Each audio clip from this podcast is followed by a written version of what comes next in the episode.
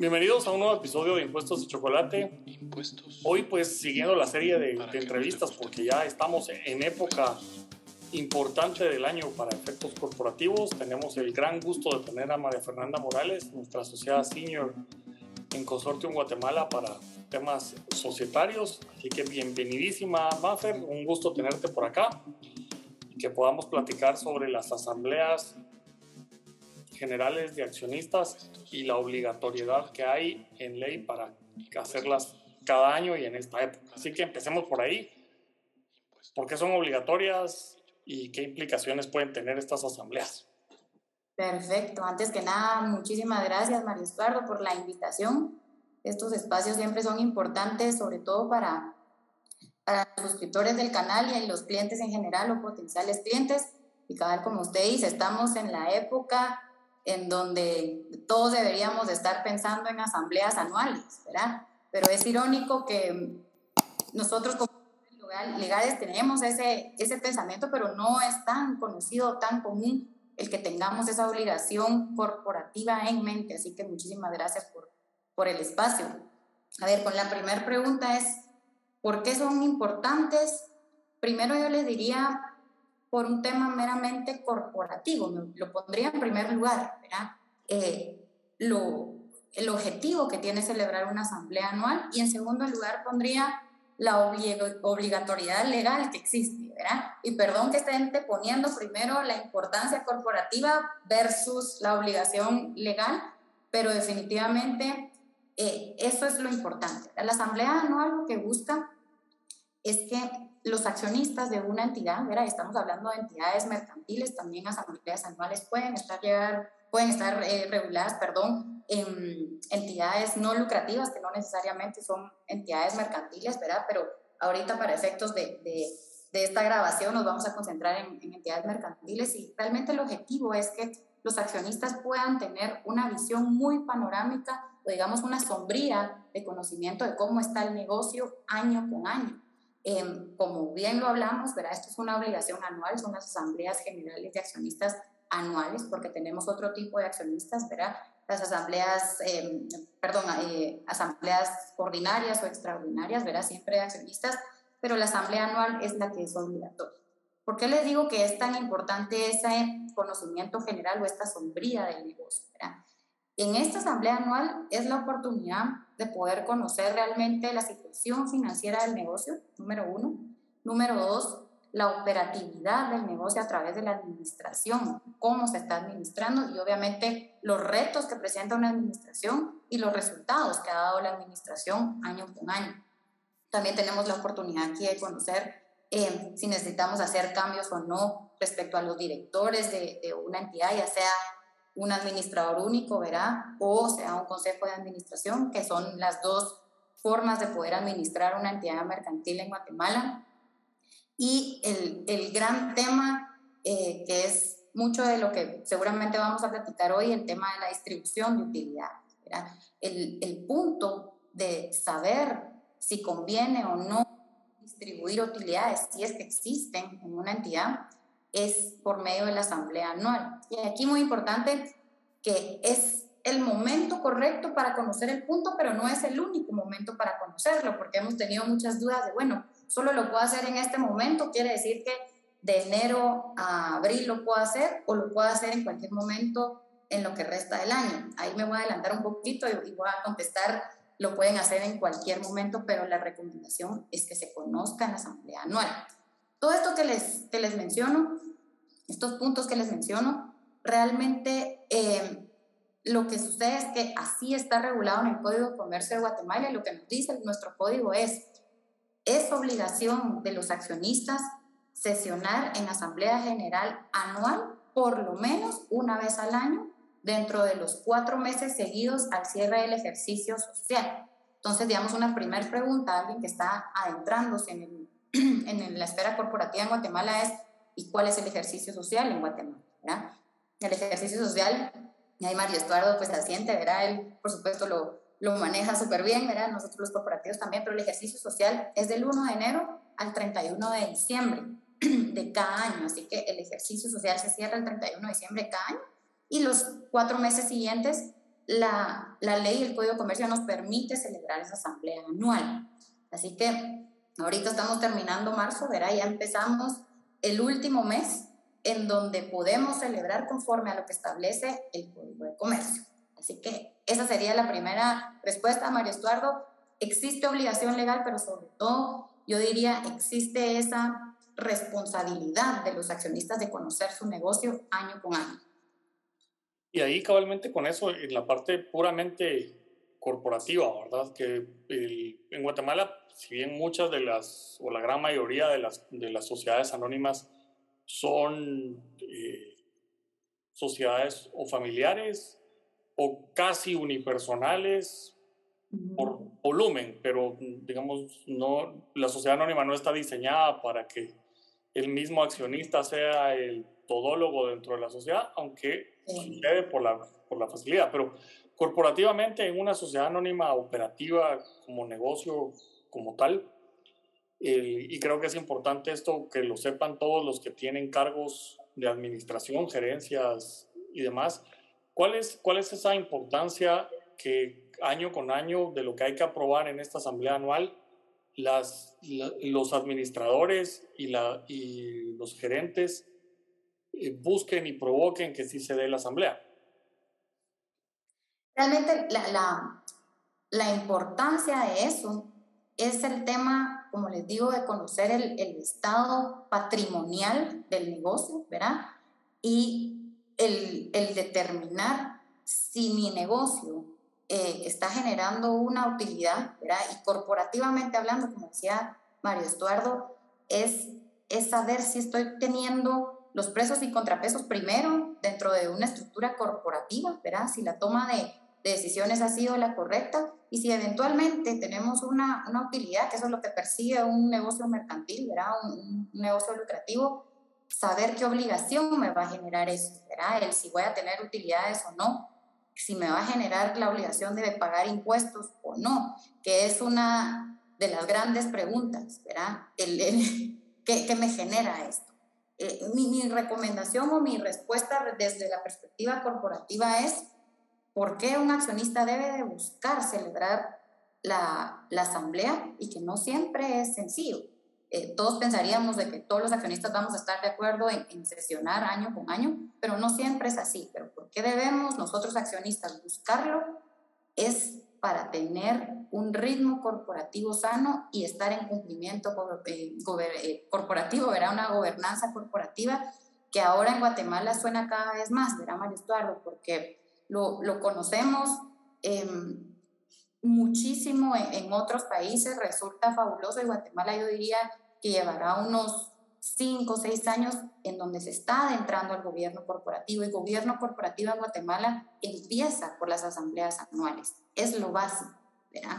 Em, y esa es la razón por la cual deberíamos de empujar el, celebrar una asamblea de accionistas. Ojo aquí importantísimo, el buscar celebrar una asamblea de accionistas es algo que la sociedad toma la decisión a lo interno en cumplimiento de la ley guatemalteca pero que también existen mecanismos en caso no lleguemos a estar de acuerdo los accionistas para poder llegar a convocar. Hay formas por la vía judicial, verá, y recomendaciones en general para buscar esa, esa convocatoria. Y ahí tal vez si nos cuentas cuáles son las formas que pudiera convocarse o no convocarse, pero celebrarse una asamblea, porque esto creo que ah, a veces mucha gente no, no sabe y simplemente llama y así como quiero hacer una asamblea mañana y es como... ¿ah? ¿Cómo así? Ana, y gracias por esa pregunta porque también es muy, muy frecuente. Lo que nos dice el Código de Comercio para convocar una Asamblea General de Accionistas es que también hay personas determinadas que pueden convocar. Como dice Maristaro, no cualquier persona puede convocar o podría hacer la solicitud, pero no siempre va a ser aceptada. ¿Quiénes tienen la facultad de convocar una asamblea de accionistas? Los propios accionistas, el órgano de administración, ¿verdad? que les digo que puede ser el administrador único o el consejo de administración, o el órgano de fiscalización. Y el Código de Comercio habla siempre del, código del órgano de fiscalización, perdón, si lo hubiese. Digamos, se presume que una, una entidad mercantil va a designar a un órgano de fiscalización pero en la mayoría de los casos no hay un órgano de fiscalización. Si no hay un órgano de fiscalización nombrado, y aquí me estoy refiriendo a un órgano de fiscalización que puede estar delegado en una firma de contadores, en un contador en particular, los cargos de comisionistas o comisarios, eh, pero si no existe un nombramiento per se, es el propio accionista que actúa como órgano de fiscalización. Entonces, realmente son tres em, entes o, personas que pueden llegar a convocar.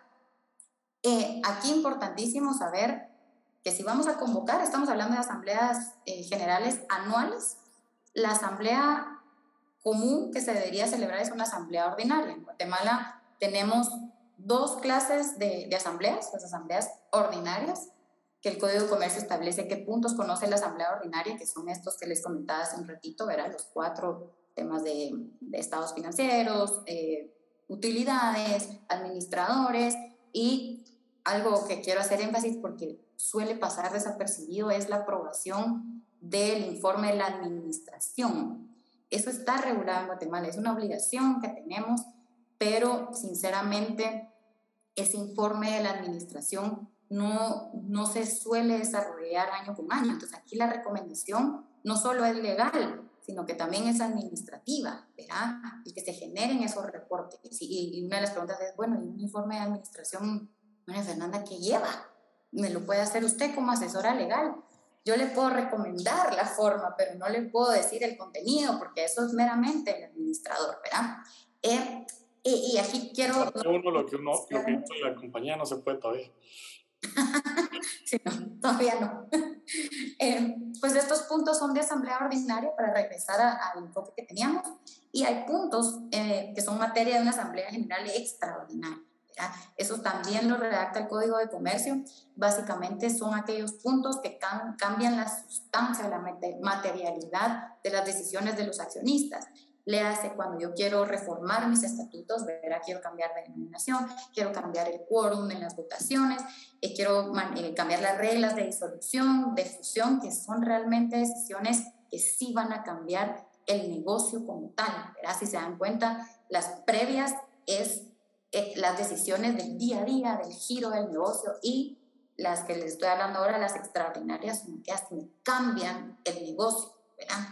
Eh, esas son, digamos, las dos em, alternativas para sesionar, materia ordinaria o extraordinaria. Y también están las asambleas especiales. Eh, en mi experiencia son pocas las sociedades que tienen regulado eh, las asambleas especiales, pero sí existen y muchas de ellas son entidades multinacionales, verán, donde traen ya ese, ese gobierno corporativo que permite las asambleas especiales. Las asambleas especiales realmente lo que regulan son, como su nombre lo dice, aquellos puntos que son muy determinados de, de la sociedad en sí. Verá, en ordinarias y extraordinarias se da en todo tipo de entidad mercantil, pero aquellas que tienen asambleas especiales es porque hay decisiones que el propio giro del negocio o la actividad económica me obliga a tomar eh, decisiones en asamblea. Em, aquí me, me, voy a, a, detener y este es un punto que sigue siendo muy interesante, es el tema que María mencionaba, el tema de las convocatorias, asambleas. A ver, como convoco, ya, ya vimos quién puede convocar, pero ahora cómo lo hago. Ese es un cambio importante que presentó el Código de Comercio en sus reformas famosas del año 2018, verá que en el año 2018 tuvimos, gracias a Dios, yo soy partidaria de esa reforma, eh, en donde se actualizó el Código de Comercio para introducir las comunicaciones electrónicas dentro de uno de los puntos de las reformas, ¿verdad? y las convocatorias entran dentro de esa esfera de comunicación electrónica.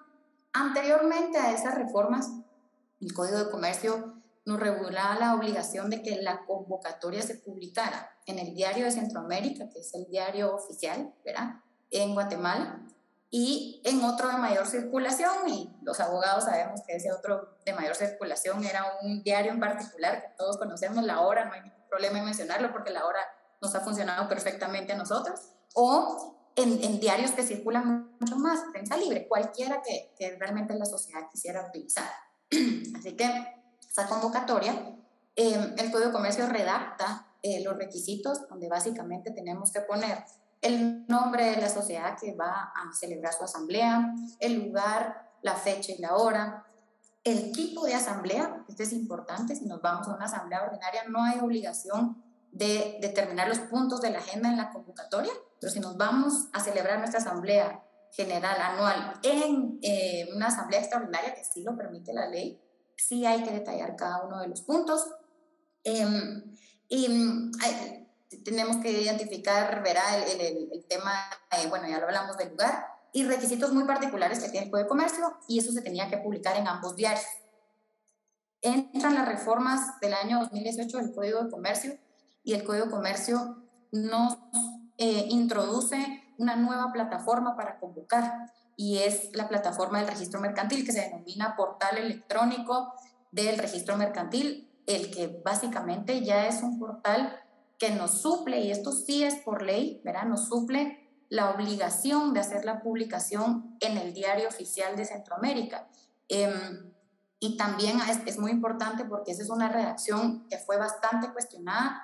Si basta con que yo publique mi convocatoria en el portal electrónico del registro mercantil, o siempre tiene que ser en el registro mercantil, en el portal, y también en otro diario de mayor circulación. El Código de Comercio sí a mi criterio deja claro de que basta con que sea en el portal electrónico del registro mercantil. Pero una gran duda de, de, nuestros clientes es, pero mire, mi escritura constitutiva, mis estatutos siguen incluyendo la redacción de que se tiene que publicar en un diario de mayor circulación. Entonces, ¿qué prevalece?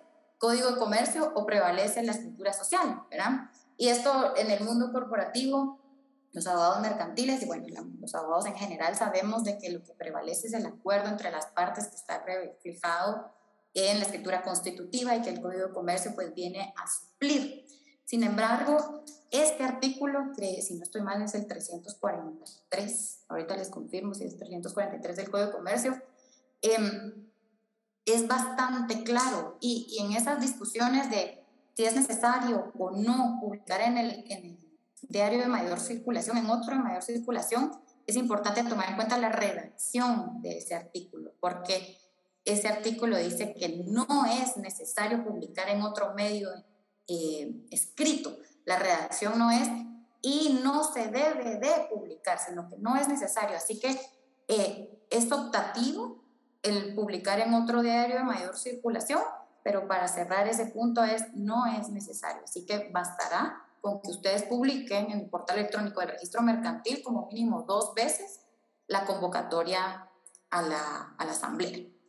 Todo esto que les hablo, ¿verdad? Y perdón que me esté extendiendo más de lo que debería o quisiera, pero eh, todo esto es bajo la perspectiva de que los accionistas están de acuerdo en convocar y de sesionar su asamblea general anual eh, sin ningún problema.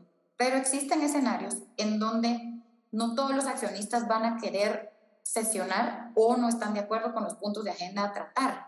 Entonces no se llega a un consenso, consenso para publicar esta convocatoria y ¿qué sucede? ¿verdad? Porque quien me va a convocar es mi órgano de administración y si de alguna forma el órgano de administración no procede con esa convocatoria porque sabe que hay ciertas diferencias entre los accionistas o como es muy común en Guatemala y decía Mario Estuardo, normalmente el administrador también tiene el carácter de accionista. Entonces, si yo accionista considero que no debo de sesionar por X o Y razón, no voy a convocar. Entonces, el, el, propio Código de Comercio faculta a que por lo menos el 25% de las acciones con derecho a voto, que se traduce a los accionistas que tengan propiedad del mínimo del 25% de la participación accionaria, pueden requerir a un juez competente en Guatemala que realice la convocatoria para sesionar. Entonces, esto es lo que uno de los claros ejemplos en Guatemala de derecho de minorías. Eh, eso se refleja a derechos mínimos que siempre va a tener un accionista y que va a garantizar que aquellos accionistas que no tienen el carácter de, de mayoritarios y que tienen la toma de decisión eh, mucho más fácil, puedan hacer valer sus derechos que son mínimos bajo ley guatemalteca y bajo eh, perspectiva mercantil. Así que formas para convocar hay. Eh, y lo único que tenemos que ir viendo aquí les suceda este, este escenario es participación accionaria y sobre todo la, cuál es la razón por la cual el órgano de administración se está negando o el órgano de fiscalización. Así que eh, la obligación está en nosotros buscar que se cumpla, no por tener una negativa decimos, bueno, no, sino que siempre van a haber formas, Mario Estuardo, para poder convocar. Yo recuerdo que fui administrador de una compañía en la cual había una participación de un accionista con 80, un poquito más de 80%, y el resto que eran un grupo relativamente grande que se repartía el otro 18. Y dentro de las discusiones era el llamadas telefónicas de quiero que se incluya tal punto. Y yo en mi, en mi rol de administrador, sin ser accionista ni nada, es como, pues no, la asamblea va con los puntos que yo como administrador único convoco. Si ustedes como mayoría quieren una asamblea con un punto específico, entonces ejerzan su derecho accionario de solicitar que se toque ese punto como tal, pero una llamada telefónica no me va a hacer a mí cambiar la, la, agenda de los temas que son importantes que conozcamos y que conozca el resto. Este punto les interesa a ustedes, aunque sea mayoría, no me interesa a mí, porque no va, en, no va en camino a la mejor administración de la sociedad, va en camino a los mejores intereses de ustedes como accionistas. Si van a ir a pelear con nosotros, no lo voy a hacer yo. Sí, no, y re bien. ¿Sabe qué nos ha pasado en donde los gerentes de las entidades requieren que se incluyan puntos en la agenda, pero los gerentes no tienen esa facultad por ley de poder incluir puntos en la agenda. Entonces, no cualquier persona lo, lo puede hacer y tiene una razonabilidad eso. ¿verdad? Nuevamente son tres accionistas, órgano de administración u órgano de fiscalización. Puede ser que hayan empleados que también, por supuesto, van a saber que se va a sesionar anualmente y quieran hacer ciertos requerimientos lo pueden llegar a hacer, pero si lo hacen por la vía correcta, con su administrador, con el órgano de fiscalización o haciendo un informe circunstanciado a los accionistas de por qué se debería incluir en la agenda. No es tan sencillo, ¿verdad? Pero tiene su, tiene su razón de ser. Sí, porque cada quien tiene un rol distinto, ¿verdad? el, el órgano de administración, al final de cuentas, lo que tiene que lograr es que el negocio prospere y sea rentable y los accionistas, que ese es mucho el, el vicio que una vez se topa en Guatemala, porque como los grupos familiares, si bien tienen eh, ejecutivos profesionales, en su rol de accionistas quieren ellos tomar las decisiones de la administración como que fueran el órgano de administración o los gerentes, cuando solo son accionistas. Y entonces esa frontera a veces cuesta y, uno les tiene que explicar, ustedes son dueños de acciones, ustedes no son dueños de las decisiones del negocio, para eso tienen al gerente. Y en el caso no les gusta y salió mal y demás, pues tendrán las acciones en la asamblea para deducirle responsabilidades a los administradores, que incluye al, gerente general y a los directores, ¿verdad? O administrador único, depende de lo, lo que haya.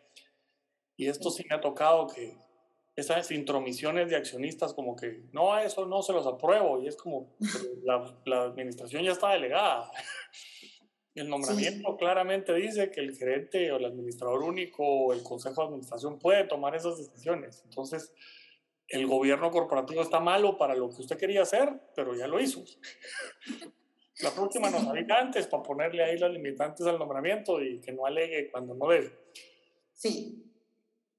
El, punto, digamos, importante, cuando hay órganos de administración, que me, que me ha tocado, y esto es por temas de, reestructuraciones y demás, el,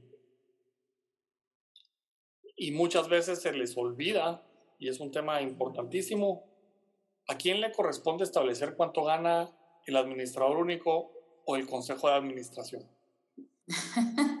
Mire, buena, buena pregunta. De hecho, este tema está incluido dentro del artículo 134, que es el que regula los puntos que conoce la, Asamblea Anual, Mario Estuardo, y es la Asamblea de Accionistas, la que fija los emolumentos, así es la terminología de nuestro Código de Comercio, ¿verdad? Los emolumentos de los administradores. Es la Asamblea que tiene que conocer, ¿verdad? Si efectivamente va a existir un emolumento para el administrador porque nuevamente hay casos en donde la misma, el mismo accionista es el administrador, ¿verdad? Y podría llegar a ser de que no exista un, una retribución por, por de desempeñar el cargo, pero en un buen gobierno corporativo la recomendación es que sí, que efectivamente se haga esa designación de cuánto eh, va a ganar un administrador, ya sea por servicios profesionales, si es una relación de dependencia, ¿verdad? Que ojo también aquí, en este punto entran reglas de, por supuesto, el mundo laboral, ¿verdad? de, de reglas laborales, ¿verdad? y qué presume el código de trabajo respecto a los administradores. Los presume como empleados, eh, pero salvo que efectivamente no se encuadren los requisitos de un empleado, pues se puede manejar bajo servicios profesionales. Entonces, para responder claramente, es la Asamblea General de Accionistas quien decide eh, cuánto va a ganar un administrador año con año y, por supuesto, eso es importante desde la esfera tributaria, ¿verdad? Lo que eso genera en materia de impuestos, que ahí sí prefiero yo dejar a Mario Stardo para que nos concluya respecto a eso, ¿verdad? Pero nos ha pasado recientemente, ¿verdad, Mario Estuardo? El, tema de explicarle a, a SAT cómo funciona corporativamente hablando esto bajo código de comercio para que eventualmente la, la fiscalización sea correcta en materia de impuestos. Sí, ahí ese es una, un tema eh, que para efectos de, de SAT, cuando llega a fiscalizar y cuestiona que un administrador único o que el consejo de administración reciba, en algunos casos únicamente dietas, en otros casos reciben, en los consejos de administración reciben dietas más algún porcentaje sobre el crecimiento del negocio. Pero como pueden ser negocios con montos muy altos en sus ventas y demás, a la, a la administración le llama la atención que una persona tenga por ser administrador único, eh, ingresos mensuales de 200, 300 mil quetzales al mes, ¿verdad? Sin ver que, que, está vendiendo 300 o 400 millones de quetzales al año, ¿verdad? Eso tiene una proporción y no es, no es así nomás. Pero por eso es que son vitales las, las asambleas donde se estableció esos emolumentos, como dice el, el código, y poderle mostrar a SAT que X número de años atrás, cuando se le nombró, y se fijaron eh, esas compensaciones por el trabajo que, que desempeñen. Y, esto es un tema de fiscalización donde van a ir a preguntar qué hace, a qué se dedica, por qué gana lo que gana y, dónde está establecido, dónde está el contrato. Y los directores pues no tienen contrato, ¿verdad? El administrador único tiene un nombramiento que deriva de una asamblea o el presidente y tesorero y secretario del Consejo de Administración también tiene un nombramiento en una asamblea y a veces ni siquiera inscritos todos los miembros del Consejo, ¿verdad? Solamente si la usanza es inscribir solo el que tiene representación. Correcto, correcto. Normalmente es un presidente un administrador único, pero miren, maestro, gracias por esa pregunta, porque aquí también esto va a responder el por qué hay necesidad de celebrar asambleas anuales, mínimo, ¿verdad? Cuando un tercero empieza a, generar consultas y hablemos de SAT, ¿verdad? Para estar en este mismo ámbito tributario que es el que nos interesa hoy, ¿verdad? Cuando SAT necesita documentación de respaldo, normalmente va a requerir, miren, quiero ver el contrato en donde se pactó el honorario del presidente del Consejo de Administración. No SAT, aquí está la Asamblea General de Accionistas. Eh, y hay que entrar a explicarle a SAT qué es realmente una asamblea accionistas. Ahí es un acuerdo entre las partes. Un contrato es un acuerdo entre las partes, cláusulas de cómo va a ser la relación. Y en el mundo corporativo mercantil, una asamblea general de accionistas llega a, a, a suplir o a equipararse al igual que un contrato. Ahí se refleja el acuerdo de las partes, de los accionistas. Entonces, cuesta un poco más defender nuestro, nuestro caso cuando no tenemos un acta de asamblea eh, redactada de la forma que el Código de Comercio regula, debidamente firmada por las partes que deben ser firmadas, y únicamente tenemos el respaldo de decir, miren, celebramos asamblea, si quiero ver su acta, no, no, es que lo, lo acordamos, pero necesitamos el documento de soporte, ¿verdad? Y vamos a tener deficiencias, por ejemplo, si ya llevamos tres, cinco, ocho años que no celebramos nuestra asamblea anual, porque lo vemos como un requisito, pues que no tiene tanto peso, pero porque no hemos comprendido el valor que tiene. Así que la Asamblea General de Accionistas va a ser el documento madre para poder defender el ingreso o el egreso que hace la sociedad a favor de sus directores, ¿verdad? Para así poder comprobar que el impuesto que esa persona genera eh, se ha pagado de la forma correcta, ¿verdad? Como dice Mario Estuardo, no va a haber un contrato normalmente con un administrador único, sino que lo que hay corporativamente hablando, y eso es correcto conforme al Código de Comercio, es un acta notarial de nombramiento. Entonces va a ser el acta de Asamblea General Anual de Accionistas con el nombramiento de la defensa correcta. ¿verdad? Y no confundirnos en, generar documentos que pueden servir, son accesorios, pero el documento madre es el que en este momento le recomendamos que se genere, que es la asamblea anual. Sí, eso, los sufrimientos que tiene uno cuando el documento no está listo, ¿verdad? las carreras, las carreras y sí. Sí, porque tres días para demostrar todo eso y es bien complicado a veces el, sí explicar sin la documentación correcta hecha en el momento adecuado. Claro que, digamos, eh, si hay asambleas anuales, pues, nunca colocaron los emolumentos de los administradores, como es de los documentos que hay que tener listos y disponibles para los accionistas con 15 días de anticipación a que se celebre la asamblea. Y ahí está, dentro de esos puntos, está eh, los pagos o beneficios recibidos por el órgano de administración. Entonces, si aprueban todos esos documentos, básicamente aprobaron que los emolumentos hayan sido esos. O sea, hay un consentimiento posterior ahí que nos puede, que nos puede salvar el tema, pero sí. complica. Sí, y, gracias por mencionar los documentos importantes. Ojo aquí, verá, para, para quienes nos están viendo, eh, la asamblea anual tiene esa característica el que la administración tiene que tener documentos siempre disponibles para que los accionistas puedan consultar cualquier dato, que puedan revisar que el voto que van a ejercer en la Asamblea General Anual sea un voto razonado porque ya tuvieron a la vista los documentos suficientes. Código de Comercio regula los documentos mínimos que deben estar eh, disponibles en la sede social para que el accionista llegue, los consulte, revise, haga sus números pero eso no quiere decir que sean los únicos. El accionista siempre va a tener ese derecho de poder revisar esa documentación con 15 días de antelación a la asamblea, ¿verdad? Esos 15 días hacen un match con los 15 días que también el Código de Comercio regula eh, para la mediación que debe haber entre la convocatoria, la publicación de la convocatoria de la asamblea y la celebración de la asamblea. Aquí viene una pregunta clave que siempre nos hacen también es mírame Fernanda, esos 15 días son hábiles o son calendario. Esto es muy, muy jurídico, muy de abogados, ¿verdad? La respuesta aquí es, son 15 días hábiles.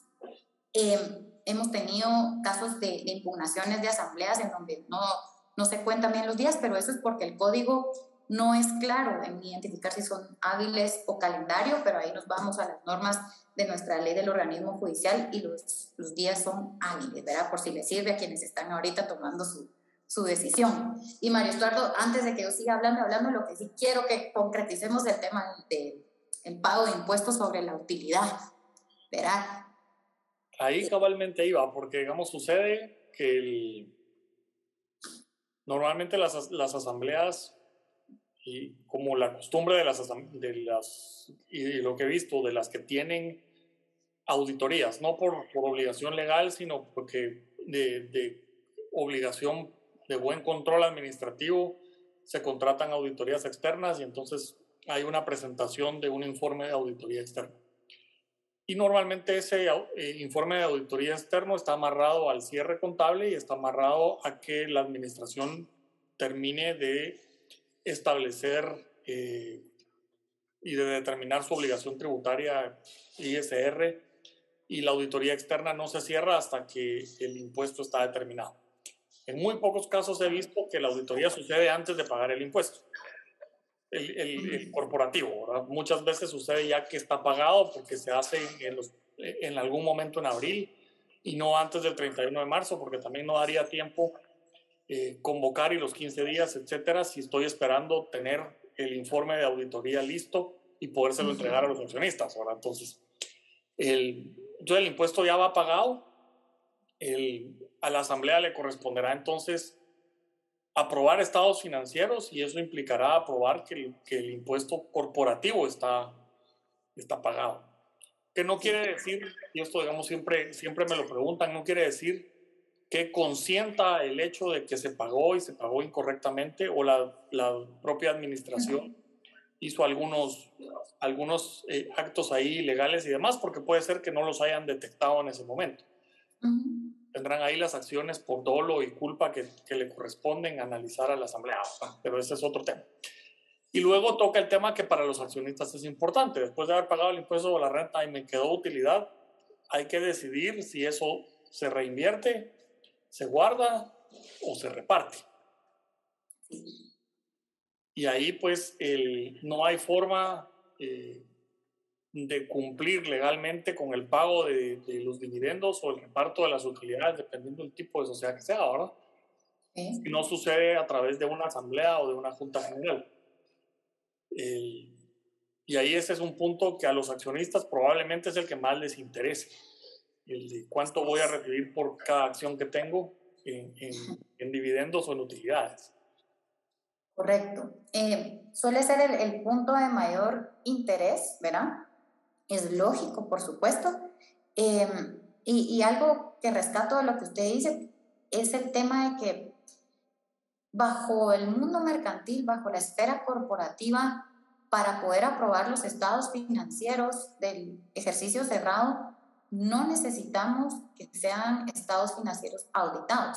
Sí es recomendable. ¿Por qué? Porque obviamente si la auditoría detecta una irregularidad, eso se puede subsanar previo a que lo conozca la Asamblea. Y estoy hablando irregularidades eh, no materiales, ¿verdad? Que se pueden discutir y que por supuesto la auditoría tiene su razón de ser, pero una de las grandes preguntas que también nos hacen, y sobre todo cliente extranjero, que nos sirve para el cliente eh, local, es, María Fernanda, ¿puedo aprobar con los estados financieros que tiene el auditor ahorita en revisión, pero yo ya quiero celebrar una asamblea anual? Y la respuesta es sí, no tenemos obligación de que se le presente a los accionistas estados financieros ya auditados, aunque la recomendación, como nuevamente les digo, es lo ideal.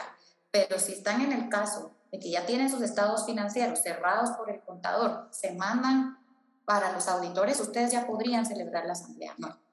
A lo que voy es que hay que tomar nota y por supuesto, tal vez ya lo tienen, verá todos, el tema de que si se distribuyen utilidades, si después de haber pagado ISR existe una utilidad eh, y deciden repartirla, digamos ahorita en el año 2022, eso es un hecho generador eh, frente al fisco y hay que pagar eh, impuestos sobre la renta, que es el 5% del monto a pagar. ¿verdad? Y ahí dejo la palabra a Mario Eduardo porque le, lo hablamos hace un ratito, ¿verdad?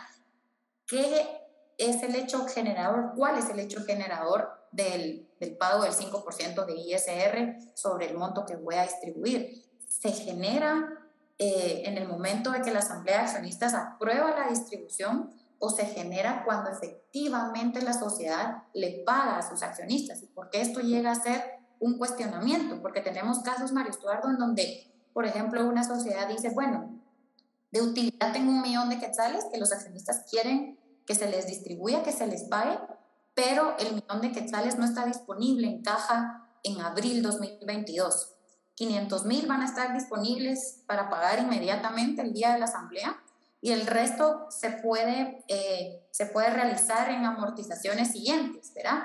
Ir haciendo pagos y si lo permite, o sea, no, no lo tenemos prohibido en Guatemala, sí se puede pactar así, pero entonces yo el impuesto lo pago por el millón que aprobé en la asamblea de accionistas o lo pago cada vez que eh, el accionista va a recibir el dinero. Entonces, eso es algo que hemos, hemos visto eh, anteriormente y yo entiendo, Mario Eduardo, que realmente el 5% se paga en el momento o, o, se genera en el momento de pagarle al accionista, ¿verdad?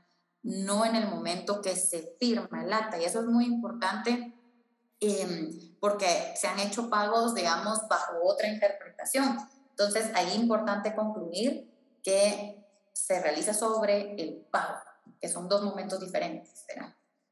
Sí, cabalmente esto sí he visto muchísimas dudas y entonces eh, gente que, que, llega, no, yo no quiero hacer eh, la asamblea ahorita porque entonces va a tocar pagar y, y, no tenemos o no queremos empezarlo a pagar y es como, eh, no tenga pena, o sea, coloque que se van a distribuir el millón de quetzales y que se harán pagos conforme los flujos de la compañía lo permita en los siguientes ocho meses. Y con, cada uno de esos abonos se va pagando el impuesto, porque el mecanismo de pago de este, de este tipo de, de impuesto es vía retención y va sobre el monto que efectivamente se pague en esa distribución de los, de los dividendos, que es la salida de caja como tal, no es por, por el, el hecho de aprobar dividendos en ese momento. Entonces, tributariamente, así, así se ha resuelto, digamos, esa, esas dudas y se este, permite el también ir pagando por, por abonos los dividendos y por abonos el impuesto, que vaya correspondiendo a cada uno. Perfecto, sí, eso clarísimo. Eh, creo que va a ser de mucha utilidad para quienes ojalá tengan de, distribución este año, ¿verdad? en años siguientes.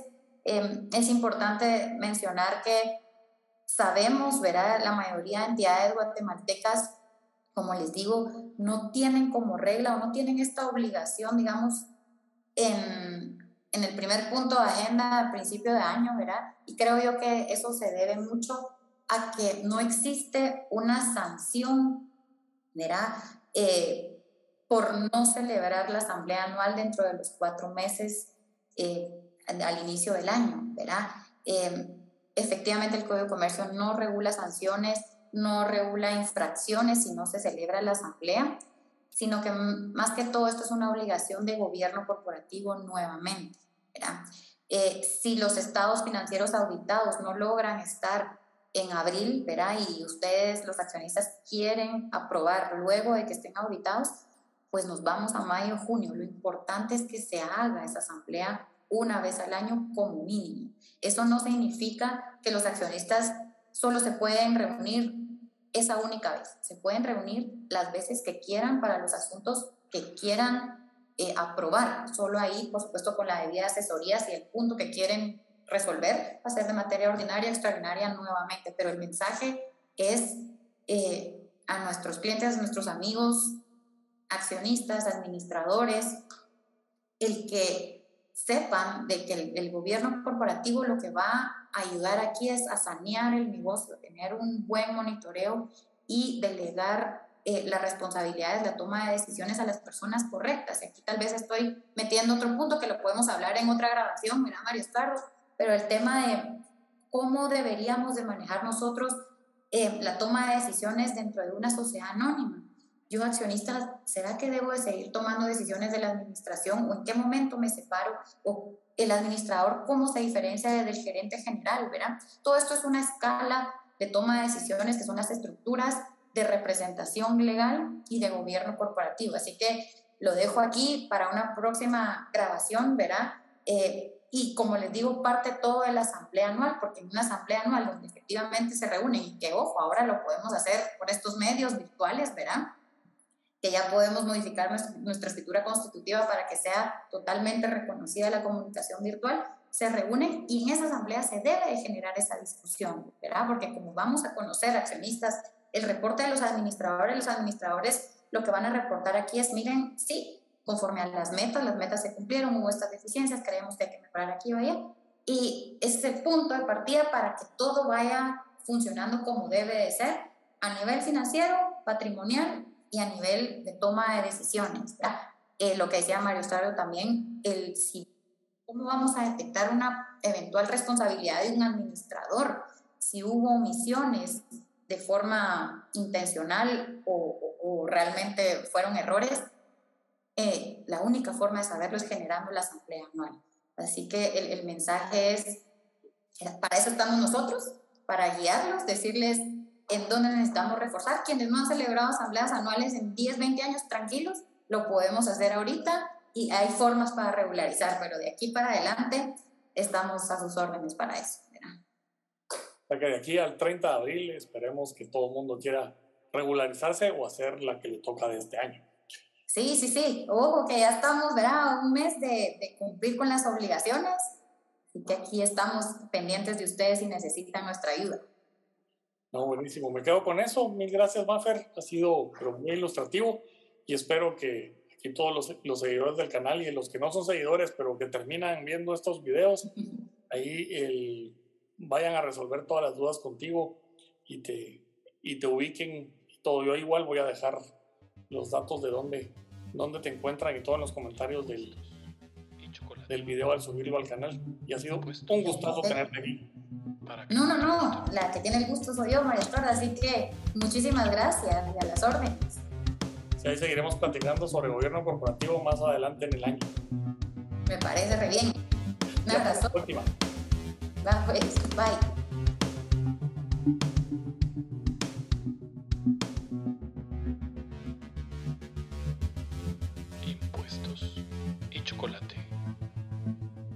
Impuestos